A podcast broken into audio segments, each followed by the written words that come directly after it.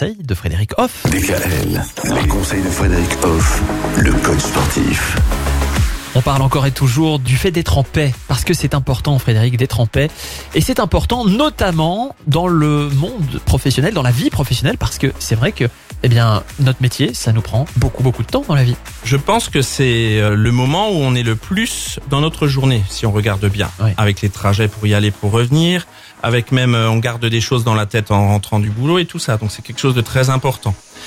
En plus, on a parfois un métier qui nous correspond pas obligatoirement. Voilà, quand on commence la vie professionnelle, eh ben on a suivi un cursus d'école ou d'études, puis on va vers quelque chose qui peut-être ne nous correspond pas, mais c'est comme ça.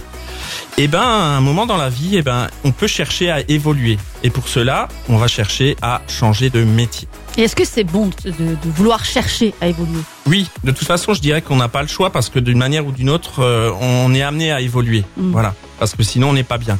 Alors ça peut se traduire par des choses très violentes, comme un changement de vie, comme un changement global, je parle, ou Oui. bien comme un changement de métier, par exemple. Donc il faut vraiment être attentif à soi et à ses proches aussi, parce que par exemple dans un couple, ben, ça peut amener un peu le bronc sur une période. Mais du coup, il faut appréhender la, la chose de la bonne manière. Et puis aller se faire aider par des professionnels, voilà, euh, faire des bilans de compétences pour voir ce vers quoi il est bien d'aller. Et à ce moment-là, à un moment, il faut vraiment décider d'y aller, tout en tenant compte du reste de la vie, voilà, de l'aspect économique des choses. Enfin voilà, ça se planifie aussi. Oui, il faut trouver le bon moment. Tout à fait. Et c'est tout à fait possible. Voilà. Je connais énormément de personnes qui ont changé de métier grâce ou à cause de cette évolution nécessaire euh, de soi. Est-ce que être en paix dans notre vie professionnelle, alors que c'est pas forcément euh, ce qu'on adore faire, mais parce que on est dans la bonne ambiance et avec les bons collègues, ça peut suffire? Ça peut suffire si on n'est pas dans un besoin extrême d'aller vers le mieux. s'accomplir. Voilà. Voilà. Ça peut être un argument exceptionnel pour dire je garde mon boulot. Voilà, ça, ça efface tout le pas bien du boulot. Il n'y a pas un travail où il y a que du bien.